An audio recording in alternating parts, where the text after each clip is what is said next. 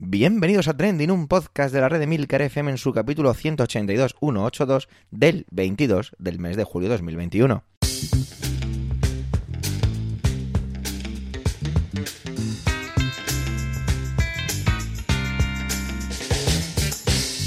Trending es un podcast sobre lo que pasa, sobre lo que ocurre, sobre noticias que vuelan las redes sociales, todo ello con opinión y siempre con ánimo de compartir. Por ello somos varias voces, aunque yo, el Javier Soler, haga de presentador. Trending es tu podcast de noticias semanal. Adelante. Amigas y amigos, ha llegado el día en el que decimos feliz verano, porque este es el último capítulo de la temporada. Y tenemos suerte, tenemos siempre creo, siempre he creído que soy una persona con muchísima suerte en la vida y lo mantengo. Otros dicen que no, que no tengo suerte, que me la creo yo. Bueno, pues no lo sé, pero yo creo que tengo suerte. Y mirar, qué manera tan bonita para terminar este capítulo en el, perdón, esta temporada en la que ya pues, se despidió Antonio, se despidió Alma la semana pasada, en la que nos vamos a despedir Manuel, Emilcar y yo, tener un invitado, un invitado de fuera, red, de, de fuera de la red. Y hablo nada más y nada menos que de Pedro Sánchez, no el presidente, hablo de Pedro Sánchez el bueno, el podcaster. Y es que ayer me contactó, bueno, no, ayer no, antes de ayer me contactó por la tarde noche y me dijo, oye, mira, me apetecería y tal. Yo, bueno, me lo voy a pensar, Pedro, es que la verdad es que tu manera de hablar no me gusta mucho. Bueno, todo esto evidentemente es humor. Tener la voz de Pedro es siempre un placer y que comparta con nosotros sus conocimientos, pues más todavía. Lo que nos va a traer, pues todo lo que tiene que ver con la ley, la nueva ley de memoria democrática. Lo va a hacer desde la ética y evitando un poquito todo lo que tiene que ver con el guerracivilismo político que tiene este contexto. Solo agradecerle que se pase por aquí una vez más y que encima lo haga en el último capítulo de la temporada, dando así un toque como más redondito. Así que muchas gracias y adelante Pedro.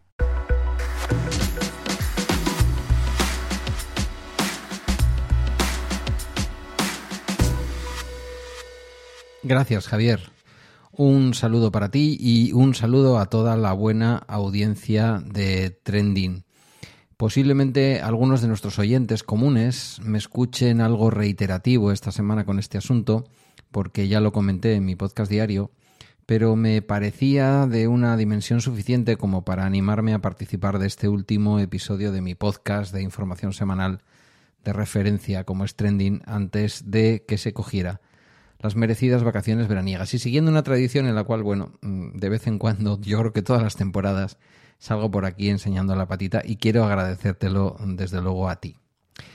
Mm, quiero, como dices, acercarme a la ley de memoria democrática desde la ética y no tanto desde la política.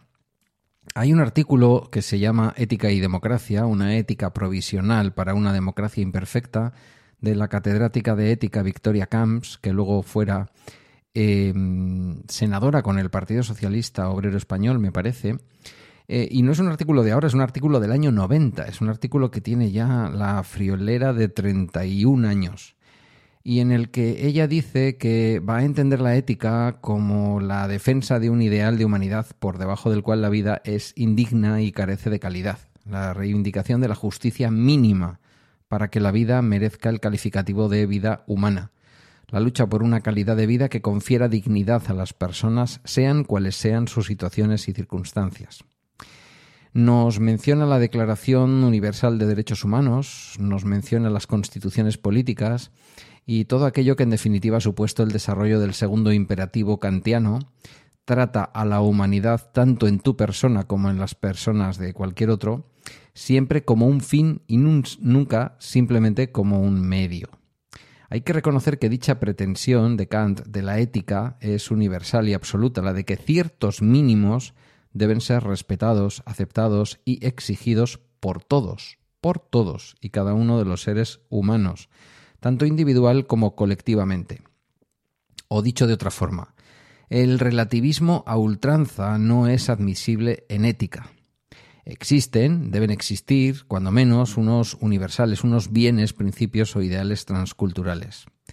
Eh, en fin, que tenemos que partir de la convivencia en sociedad, en los estados, en las naciones, de unos mínimos que todos podamos aceptar y compartir.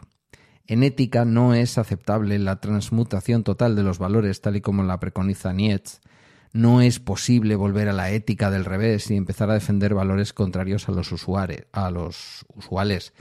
Por ejemplo, em, no existe la posibilidad, cita ella misma a Hume, a otro filósofo, de una moral radicalmente opuesta a la que tenemos, donde los asesinos, los mentirosos, los criminales, los seres más corruptos merecieran no solo la aprobación, sino el aprecio y el aplauso de la sociedad.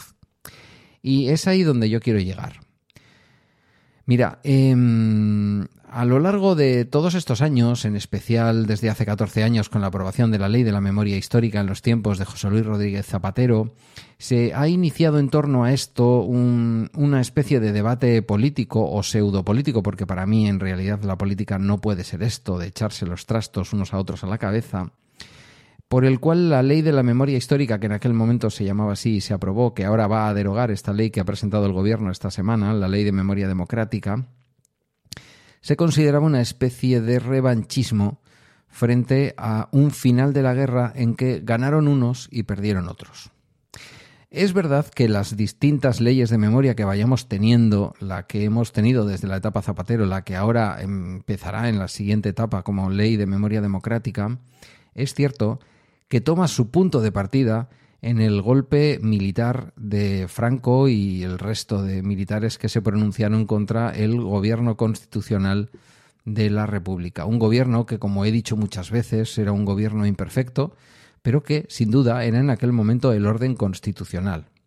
Supongamos que ahora alguien pervierte el orden constitucional que tenemos aduciendo, yo que sé, que siempre hay broncas en el Parlamento o que España va cada vez peor.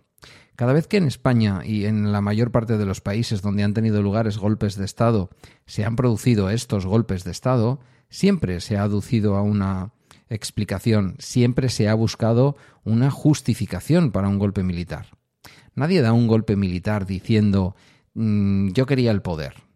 Se buscan explicaciones se dice que estaba llegando el comunismo, o se dice que había desorden, o se dice que se estaban quemando iglesias, lo que sea. Y no digo, ojo, que en ocasiones algunas de las justificaciones que se aportan no sean cercanas a la realidad. Lo que digo es que de ninguna manera, como citaba a Victoria Camps, podemos darle la vuelta a la moral y a la ética y podemos hacer entender que un golpe militar con su dictadura posterior me da igual una revolución con su dictadura posterior, puede de pronto ser em, adalid de ningún tipo de libertad o adalid de ningún tipo de progreso y desde luego adalid de ningún tipo de postura ética positiva.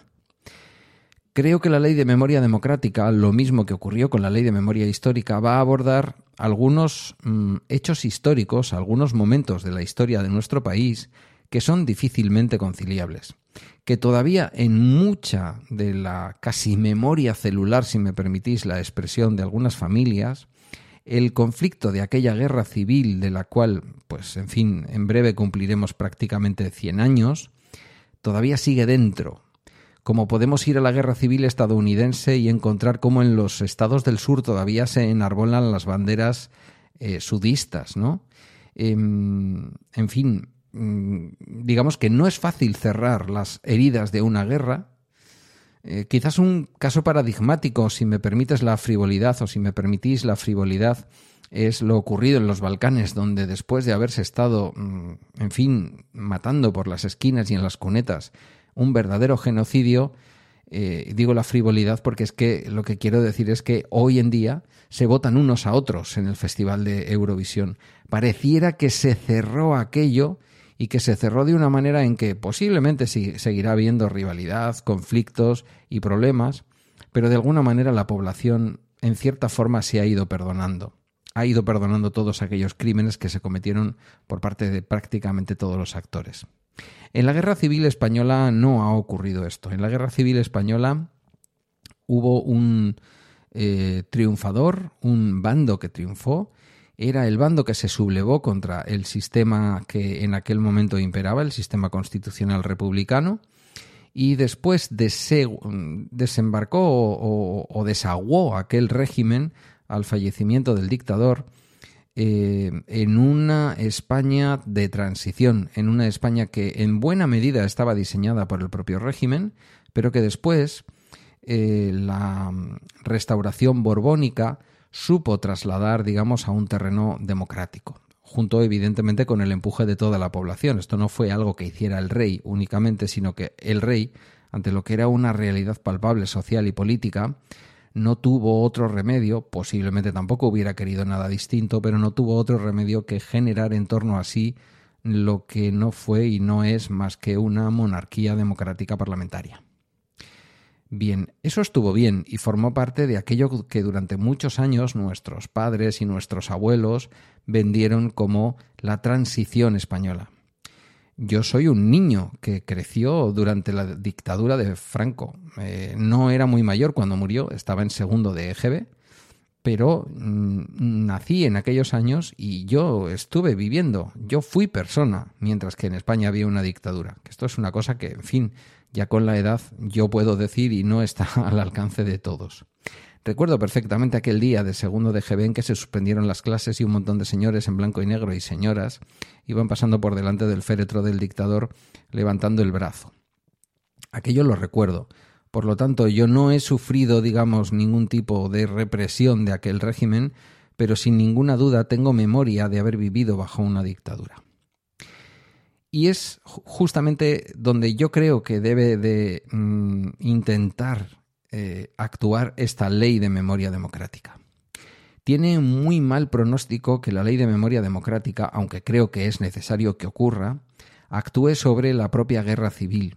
Una guerra civil que si trasladamos o hacemos una comparación con lo ocurrido en Euskadi durante la etapa del terrorismo de ETA, pues eh, tuvo claros y oscuros en los dos bandos. Esto es una cosa que se ha dicho hasta la saciedad. Es imposible que en una guerra civil solo unos sean los malos y los otros simplemente se dediquen como Jesús a poner la otra mejilla. Eso no ocurre, no ocurre. Y evidentemente que hubo excesos y evidentemente que habrá víctimas a las que poder resarcir en ambos bandos. Pero exactamente igual que ocurrió durante la etapa del terrorismo de ETA aquí en Euskadi, y he intervenido alguna vez en Trending para hablar justamente del final de ETA y para hablar un poco de estas cuestiones, eh, sabéis que lo he vivido más bien en primera persona en algunos momentos. Em, por más que queramos entender que hubo más de un tipo de violencia que no solamente operó la violencia terrorista de ETA, eh, todos sabemos que la violencia principal y la que dejó más víctimas es la violencia de ETA. Eso no la convierte en una violencia peor, porque la violencia que pudo ejercer en fin, aparatos parapoliciales del Estado, el Batallón Vasco Español, el GAL y algunas otras violencias o abusos policiales que el gobierno vasco en un extraordinario trabajo está desentrañando también junto con el terrorismo de ETA, pues eh, ahí están, ¿verdad? Pero sabemos la dimensión de cada una de esas violencias. Aunque las dos sean igual de malas y de eh, terribles, numéricamente, aunque solo fuera numéricamente, Sabemos dónde estuvo el peso del terror y dónde estuvo el peso de la violencia. Lo que ocurrió en la guerra civil no está tan balanceado hacia uno de los lados, porque en plena guerra civil, pues eh, todo el mundo cogió su fusil y como Johnny y todo el mundo se dedicó a pegar tiros. Y sí, se quemarían iglesias y sí, eh, se cometerían seguramente tropelías en ambos bandos, se cometieron, de hecho, pero yo creo que la ley de memoria, más allá de la guerra civil, tiene que dar un paso más, que es la deslegitimación de la dictadura franquista. Una deslegitimación que es necesaria porque la dictadura franquista, como he dicho antes, ha desembocado en un sistema democrático, en el sistema democrático en el que vivimos ahora. No hubo solución de continuidad. Franco designó al rey Juan Carlos I, actual rey emérito, como su sucesor a título de rey, Em, y aunque luego Juan Carlos se reivindicara como rey por su origen familiar y por su estirpe borbónica, eh, dando, digamos, la voz al pueblo, generando una constitución democrática y permitiendo que él fuera un rey que reina pero no gobierna, lo cierto es que nuestra transición tuvo como virtud, pero también como defecto, no terminar de condenar la dictadura de la que emergía algo que fue posiblemente necesario en aquel momento porque a lo mejor hubiera costado muchísimo más salir adelante desde el punto de vista de la convivencia de lo que salimos si hubiéramos tenido que empezar a pedir cuentas a quienes hicieron las cosas mal, a quienes ejercieron el poder durante la dictadura.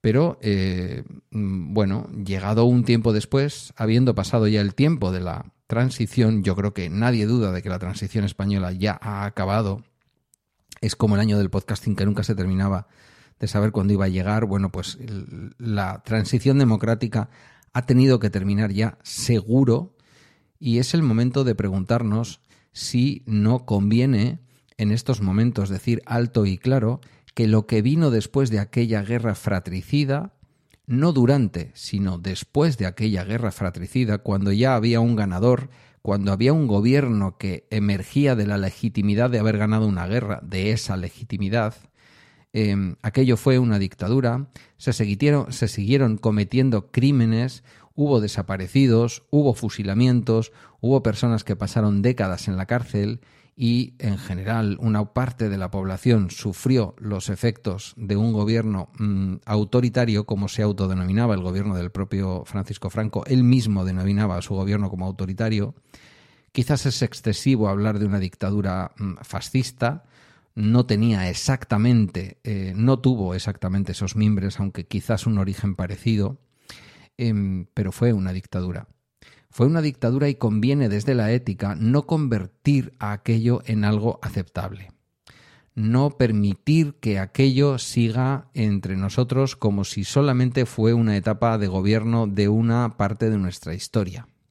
No permitir que existan monumentos como el Valle de los Caídos o no permitir que existan fundaciones como la Fundación Francisco Franco.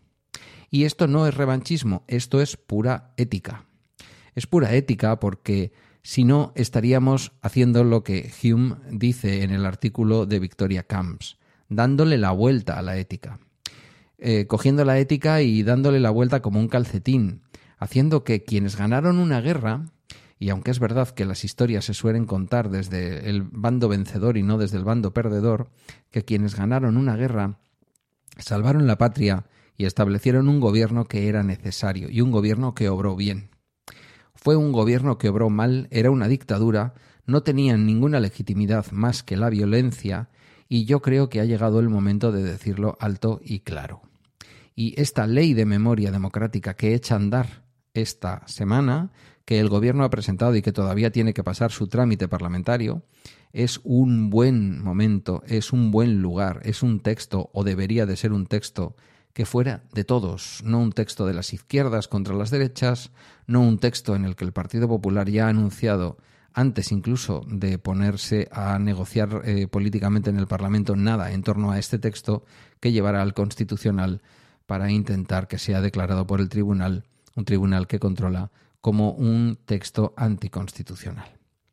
Ojalá en torno a la ética, ya que no va a ser en torno a la política, nuestros políticos sean capaces de encontrar una manera de contarnos a nosotros mismos y a nuestros hijos y descendientes esta historia que no fue más que la de un golpe de Estado con una dictadura posterior. Y sobre lo que hubo antes podemos debatir hasta la extenuación. Sobre los defectos de la República, de la Segunda República Española, podemos debatir hasta el final de los tiempos.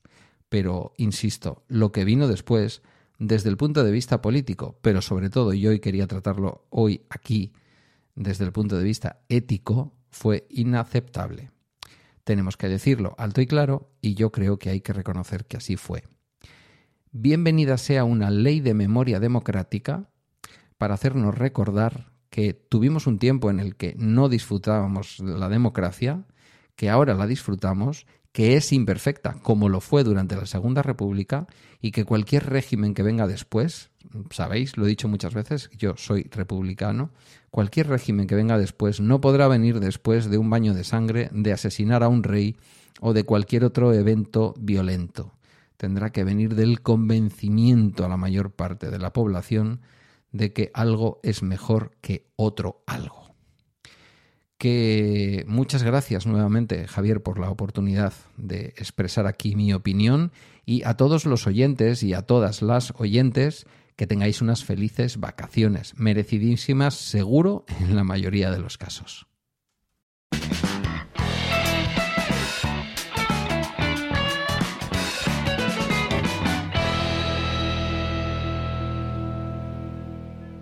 Manuel nos acerca la figura de Antonio López, que seguro que sabéis quién es porque es otro de esos trending. Antonio es un pintor manchego y que el pobre no puede acabar su obra en la Puerta del Sol de Madrid que empezó a pintar. y que tuvo que parar por la pandemia y ahora, bueno, mejor que os lo cuente él. Así que adelante Manuel.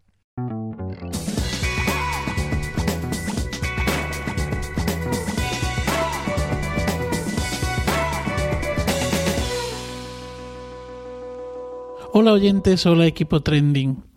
El pintor manchego de Tomelloso, para ser más exacto, vuelve a ser noticia. Supongo que con esto que acabo de decir, pues más o menos todo el mundo sabe que estoy hablando de Antonio López. Antonio ha vuelto a pintar la Puerta del Sol. En 2010 comenzó un óleo sobre lienzo que dejó inacabado lo dejó inacabado por la presencia de curiosos y medios eh, de comunicación que le atosigaron en todo momento. Y tanto es así que llegó un momento en el que decidió retirarse de allí. Estaba cansado de aguantar y ver cómo las cámaras de todos, medios de comunicación incluidos, eh, pues intentaban captar la evolución de la pintura. He recuperado algunos artículos de aquellos días de 2010 y me ha gustado mucho una frase que él dice sobre ese atosigamiento. Dice que me miren o que miren lo que hago, mejor dicho, que miren lo que hago, no me importa, pero que me hablen me parece violento. Que me hablen me parece violento.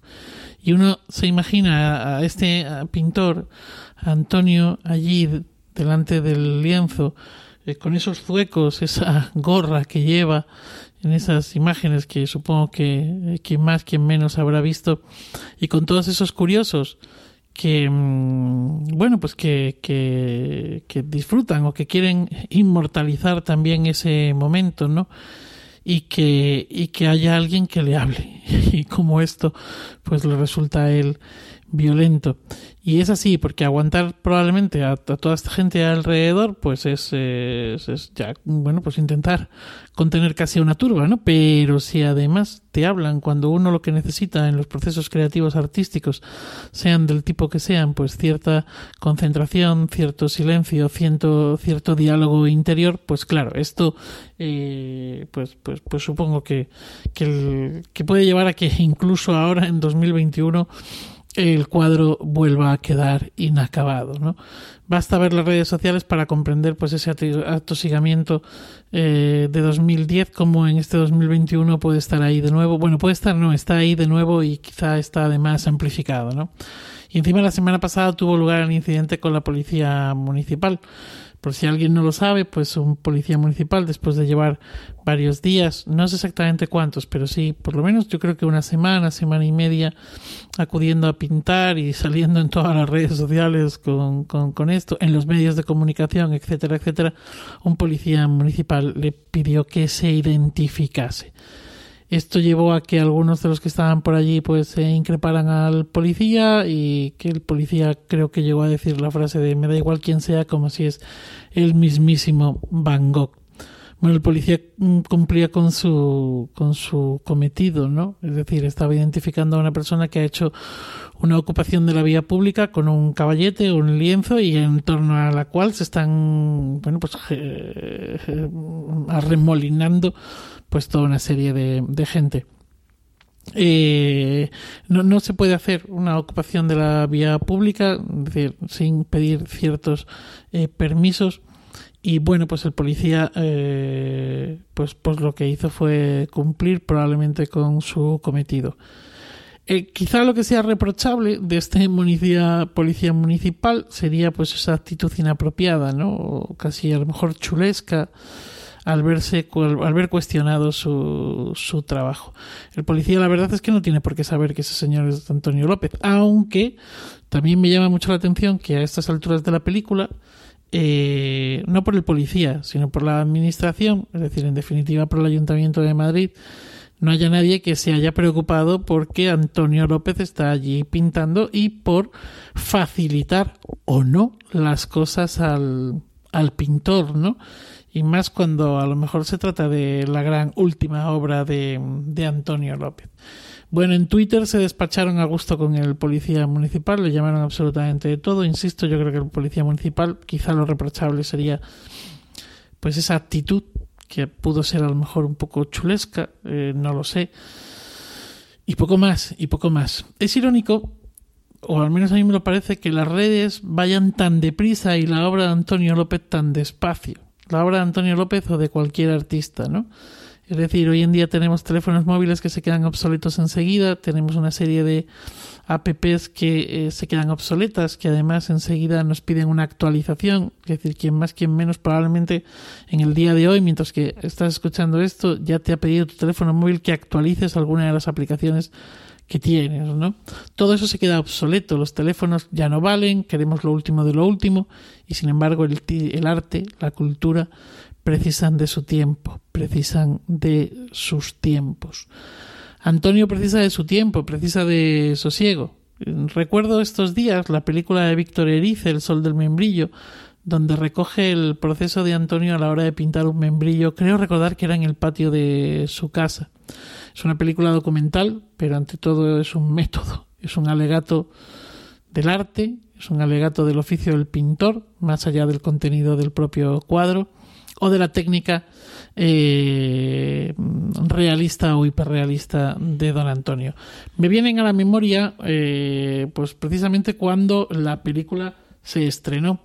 Yo andaba por la Facultad de Filosofía y Letras de la Universidad Autónoma, acabando probablemente mi carrera de Historia del Arte o comenzando el doctorado. Debía estar en, unos, en uno de esos años. La verdad es que no, no he mirado exactamente cuando se mm, rodó y se hizo pública la película pero que más o menos estaba ahí, ¿no? Y como en mi círculo universitario no se hablaba de otra cosa, de la película de Erice o de la película de Antonio, ¿no? Desde los eh, profesores en las aulas hasta nosotros en los pasillos, en la cafetería. Es decir, había una actividad en torno a la película y a lo que Antonio allí decía que era absolutamente maravillosa. Y mira, pues me ha, me ha hecho recordar aquella época bonita de mi vida. Mi admirado Antonio López tiene la edad de mi padre, mi padre presenta en estos momentos una fragilidad ante la vida bastante grande y pienso que pronto se irá, mi padre. Y eso me lleva a pensar en que quizá este cuadro sea el último gran cuadro del de Tomelloso. No porque la salud de Antonio esté tan frágil como la de mi padre, no tengo ni idea de cómo está la salud de Antonio, sino porque mm, hacer lo que está haciendo el pintor requiere tiempo y requiere unas fuerzas que ya no son las mismas de hace diez años, por no irme más lejos en la comparación, ¿no? Es decir, probablemente esta sea una de las últimas, si no la última vez que Antonio sale a pintar al aire libre y que realiza un, lienzo de, bueno, de ciertas proporciones, de cierto tamaño, eh, y como digo, al aire libre. Y bueno, pues de esta manera. Pienso que Antonio ya no tiene nada que demostrar y que en todo caso verle trabajar es un regalo. Y pienso también que dejarle trabajar es un deber. Feliz día, feliz verano y feliz vida.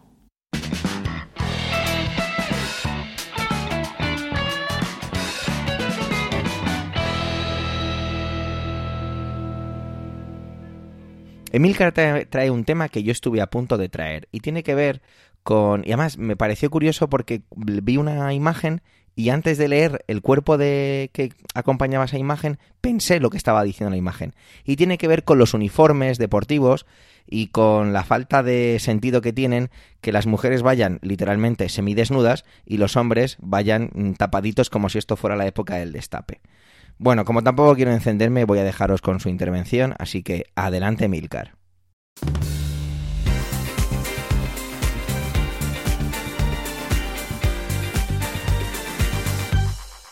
En estos días se ha asistido con verdadero asombro a la enésima polémica sobre el uniforme que algunas deportistas femeninas se ven obligadas a llevar en el desempeño de las competiciones eh, internacionales. Eh, he tenido que leerlo dos veces de qué iba el tema porque hablaban del balonmano playa, que es una especialidad que yo ni siquiera sabía que existía. Y bueno, pues al parecer tenemos eh, de nuevo a, varios equipos en pie de guerra. De hecho, uno de ellos se llama la Guerra de la Arena, por las normas que la Federación Europea de Balonmano impone para ese deporte femenino, para el balonmano playa de mujeres en el que habla de bikinis con talla ajustada y corte en ángulo ascendente hacia la parte superior de la pierna. Esto nos ha llevado pues a recordar otras polémicas, sobre todo por ejemplo con el tema del volei playa y pues ha llevado a varias publicaciones a extractar documentos eh, de, los, reglamentos de los distintos deportes que son verdaderamente de infarto, porque no es ya que hablen de que tienen que llevar bikinis de talla ajustada y todo ese tipo de historias, es que incluso hay reglamentos en los que, en los que hablan de cuál puede ser el ancho máximo que tenga el bikini en la cintura. Eh, incluso mm, esto, claro, esto pasaba antes, yo pensaba que ya no pasaba. Yo recuerdo cuando esta polémica estalló hace unos años en la Federación de, de Voley, que pues prácticamente en aquellos tiempos había otras sensibilidades y pues las mujeres se la tuvieron que envainar porque dijeron los altos cargos federativos, todos hombres por supuesto, que esto es lo que había y que esas eran las normas y que el deporte había que hacerlo atractivo para que tuviera seguidores y santas pascuas. Y claro, ahora te das cuenta de que ha cambiado mucho la sensibilidad en, en estos, en estos años y que ahora estas cosas no son tan, no son tan fáciles de, de que pasen página, por, por así decirlo. De hecho, pues eh, están saliendo de nuevo eh, muchas declaraciones de diferentes mandatarios, de, por ejemplo, de la Federación de, de Baloncesto, en el que había un, un, tipo, el secretario general, que decía que las jugadoras de baloncesto son unas grandes atletas, pero también unas atletas muy hermosas, y no hay razones para no mostrarlo.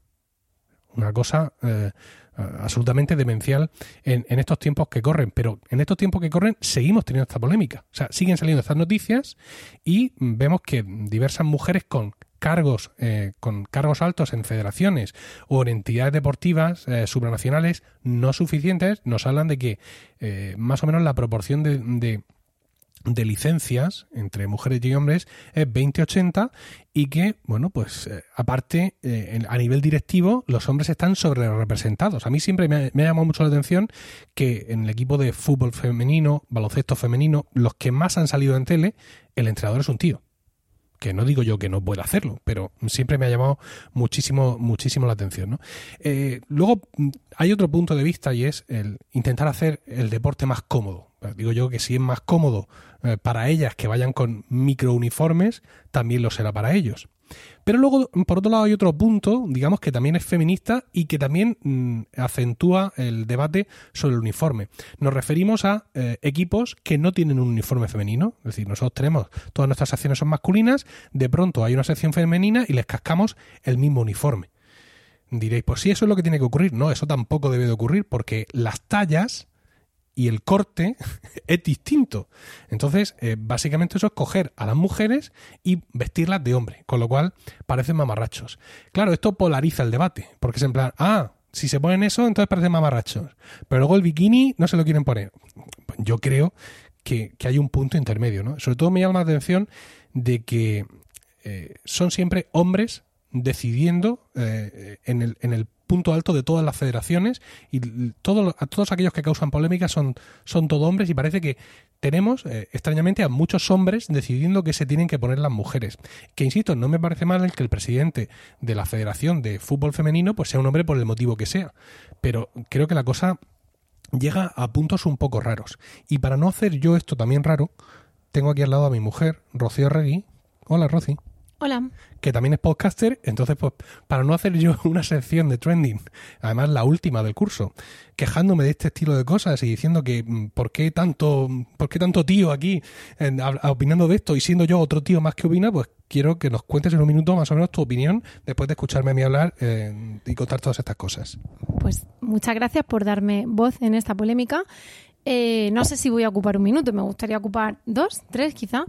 Eh, el problema que tú dices de que los altos directivos eh, sean hombres o que los entrenadores sean hombres o que los encargados del marketing sean hombres, el problema no es que sean hombres, es que sean cavernícolas aún. Y el problema es que esos cavernícolas al final redacten o voten o promuevan o refrenden, perdón, eh, reglamentos que también tienen un componente machista. Porque al fin y al cabo la federación lo que ha hecho ha sido imponer una sanción basándose en un reglamento vigente. Si el reglamento dice eso, el problema no es que no haya que poner la sanción, porque otros querrán trato igualitario. El problema es que estamos basándonos en un reglamento que quizá puede tener una cláusula nula por ser discriminatoria por razón de género. Como tú dices, efectivamente, sin entrar si alguien es mamarracho o no, la anatomía de mujer y hombre es distinta, con lo cual pueden tener eh, prendas distintas, pues, pensemos en, en, la braga, pensemos en los testículos de los hombres, ¿no? Es decir, no lo mismo la sujeción de un pantalón masculino que de femenino. Vale, pero hoy en día yo creo que esa polémica o esa cuestión sería la, la sería casi residual o circunstancial porque tenemos unos tejidos de que si spandex, de que si no sé qué, a nivel alta competición, pensemos en el atletismo, donde los hombres llevan unas mallas y las mujeres llevan otras mallas del mismo tejido. Es verdad que las mujeres las llevan más tipo culot, más tipo braga grande, por decirlo así, pero en tejido de alta competición, el si es hombre o es mujer o si o si es más cómodo o más incómodo, es absurdo, porque ellos ya se apañarían para hacer una braga por la ingle o una braga más abajo o un tipo culot o incluso dando libertad, dejando dos o tres tipos y siendo todas conforme al reglamento que cada atleta lleve la que más cómoda le resulte. Vaya por delante que yo no entiendo de deporte ni de reglamento deportivo y que a lo mejor me estoy colando, pero a mí una de las cosas que a veces me llamaba la atención y que no entendía era cómo en equipos de fútbol y de baloncesto unos llevaban debajo de los pantalones de baloncesto mallas largas o debajo de las camisetas cortas o tirantes llevaban como brazos aparte de mangas. En, en fútbol unos juegan con camiseta de manga larga y otros con manga corta. Eso desde fuera me llamó la atención. ¿Por qué no podemos elegir entre llevar una braga brasileña o llevar una braga tipo culot? Con lo cual, al final es pues desviar la atención de lo que valen esas atletas y entrar a si se les ve más el culo o menos el culo. Y creo que en esos tiempos, en estos tiempos ya tiene que estar absolutamente superado.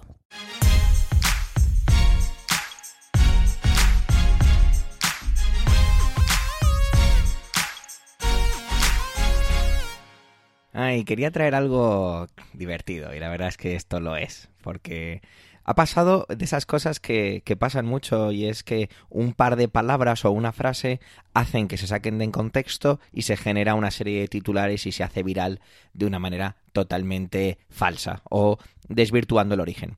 Todo esto tiene que ver con los Juegos Olímpicos de Tokio 2020, que me sigue haciendo muchas gracias como pasaba con la Eurocopa 2020, que estando en 2021 se mantenga el nombre. Que lo entiendo, pero no sé, me hace gracia. Y es de esas cosas en las que a veces a lo mejor no somos muy conscientes del momento en el que estamos viviendo y pues eso, llama la atención. Tiene que ver con esas famosas camas de cartón. Seguro que sabéis de qué estoy hablando. Pero es que esto era una cosa que se sabía desde mucho antes incluso de la pandemia. Porque bueno, recordemos que los Juegos Olímpicos de Tokio 2020 estaban programados para agosto del año pasado. Es decir, mucho antes de cualquier coronavirus y mascarillas, distancias de seguridad, geles hidroalcohólicos y todo lo demás evidentemente por la pandemia, se suspenden los juegos y se trasladan a este año 2021. En aquel momento, pues nadie hizo o dijo nada acerca de esas camas de cartón. De hecho, bueno, pues se hizo un poco, eh, simplemente se comentó, en supongo que en algunos dosieres apareció publicado y ya está. Pero de repente un maratoniano, Paul Chilemo, dijo simplemente, y cito textualmente sacado del diario El Independiente, cito entre comillas, las camas instaladas en la Vía Olímpica de Tokio están hechas de cartón para evitar que los atletas intimen, cierro comillas. Y de repente esto se volvió una locura, porque se empezó a hablar de el hashtag camas antisexo. Cuando en ningún lugar o en ningún sitio eh, se ha especificado realmente que la organización por parte de Tokio 2020 esté hablando de camas antisexo. Sí que es cierto que hay un par de detallitos por ahí que yo creo que se han utilizado a posta. Y es que el comité organizador tiene previsto repartir 150.000 preservativos. Luego vamos a hablar de cifras, que esto de los preservativos mola un montón. Pero aquí está el detalle que se ha utilizado, yo creo, con todo esto de las camas antisexo, que vuelvo a decir, en ningún momento Tokio 2020 está haciendo que los atletas pues no disfruten de sus maravillosos cuerpos torneados al sol o a la sauna y que disfruten unos con otros, sino que se trata de que esos eh, eh, preservativos pues que no los utilicen en la villa olímpica, sino que se los lleven a sus países pues para cooperar con la concienciación de las ETS y bla bla bla. Que eso es lo que dice el director de la villa olímpica Takashi Kitajima. Pero es que si, no sé, si hablamos de cifras, esto es súper divertido. Ya sabéis, ya me vais conociendo, me gustan mucho las, las cifras y mirar. 2020, ¿vale? Estamos en 2021, pero Tokio 2020 se van a repartir, se tiene previsto, cuidado, 150.000. Vamos a ir para atrás. En los Juegos Olímpicos de Río 2016 se repartieron 450.000 preservativos y 175.000 paquetes de lubricante. Ahí es nada. Vámonos para atrás. En 2012 Londres, debe ser que los británicos son un poquito más fríos, se repartieron 150.000 Claro, en Río la samba, había otra actitud, ¿no? Otra, otra cosilla, ¿no? Que, que se movía por ahí. Sin embargo, si nos vamos un poquito a 2014, lo que destaca la noticia y me parece muy chulo es, pues que claro que ahí se vivía todo el boom de las apps para ligar, todo lo que tiene que ver con Tinder, que aumentó su uso un 350%. Pues es lógico. Luego también eh, vemos cosas como, vamos a ir un poco más atrás, habíamos dicho que en 2016 450.000, en 2012 150.000 y si nos vamos a, dos, a Sydney 2000, es decir, un salto un poquito más grande, se tuvo que hacer un pedido, se tuvo que hacer un pedido porque no había suficientes, se habían repartido 70.000 y hubo que pedir 20.000 más. Vamos a ir con algunos comentarios, todo esto lo he traído de, del diario Independiente, como he dicho antes, ¿vale? Y decía un campeón olímpico, Mark Russell, eh, un campeón de, australiano de tiro olímpico, decía, abro comillas, el lugar del mundo con más testosterona, cierro comillas. Yo diría que entre el 70 y el 75% de los atletas tienen sexo en la villa. Hay declaraciones mucho más divertidas, incluso que si hay sexo al aire libre. Bueno, es muy es bastante pues eso me parece divertido. De hecho el inicio del titular es así como una especie como de libro. Imaginen a 10.000 personas la mayoría menores de 30 años lejos de sus casas con las emociones a flor de piel ganas de pasárselo bien y todos con los cuerpos atléticos. A grandes rasgos, un resumen de lo que es cada cuatro años una villa olímpica, un lugar donde el sexo no es ni mucho menos tema tabú. Esto es el encabezamiento del titular, de, perdón, del sí, del titular del diario elindependiente.com. Pero es que luego me he ido a buscar un poco más sobre esto de las camas y tenemos a un gimnasta irlandés, que por lo visto es bastante probable que se lleve una, medalla, con un nombre totalmente impronunciable, Rhys McLangan, ¿vale? Lo he dicho mal, seguro. Y dice que las camas no son antisexo. De hecho, él, él subió un vídeo en su cuenta de Twitter en el que aparece brincando sobre una de estas camas. La, empresa que hace estas camas ha salido un poco defendiéndose diciendo, eh, perdonad, que estas camas aguantan nada más y nada menos que 200 kilos y hacemos pruebas con ellas lanzándoles pesas y ese tipo de cosas. Están hechas para que incluso dos personas puedan dormir de una manera tranquila.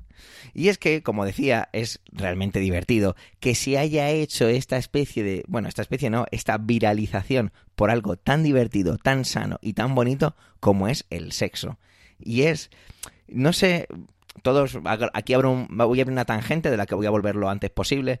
Todos eh, sabemos que la sociedad japonesa es muy diferente a lo que podríamos decir las sociedades em, occidentales, ¿vale?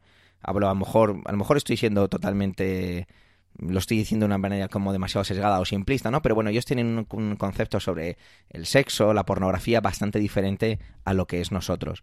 Entonces, quizás sí que a Tokio 2020 y sus organizadores quieran a lo mejor no evitar, sino reconducir la actividad sexual. Pero sea como sea, yo los Juegos Olímpicos es algo que me parece muy divertido, muy bonito. No es tan, tan romántico como nos lo quieren vender, porque es lógico, es así. Pero me parece muy divertido que se haya hecho una viralización, una viralización de esta índole, porque un atleta dijo, pareciera que no quieren que los atletas intimen, y de repente todo se transforma en camas antisexo eh, por todas partes. Lo que nos hace ver que esto es una noticia, pues vamos a decirlo claramente, bastante chorra, porque es una noticia bastante chorra, y que no ocurre con noticias verdaderamente, verdaderamente importantes y que eso ocurre. Que dos frases o dos palabras incluso o una coma cambiada de sitio hacen que todo cambie de sentido, hacen que todo se vuelva eh, totalmente diferente y el mensaje se manipule. Así que yo, atletas que vais a Tokio 2020 o que ya estéis allí, pasarlo bien y, si me lo permitís, practicar mucho el sexo.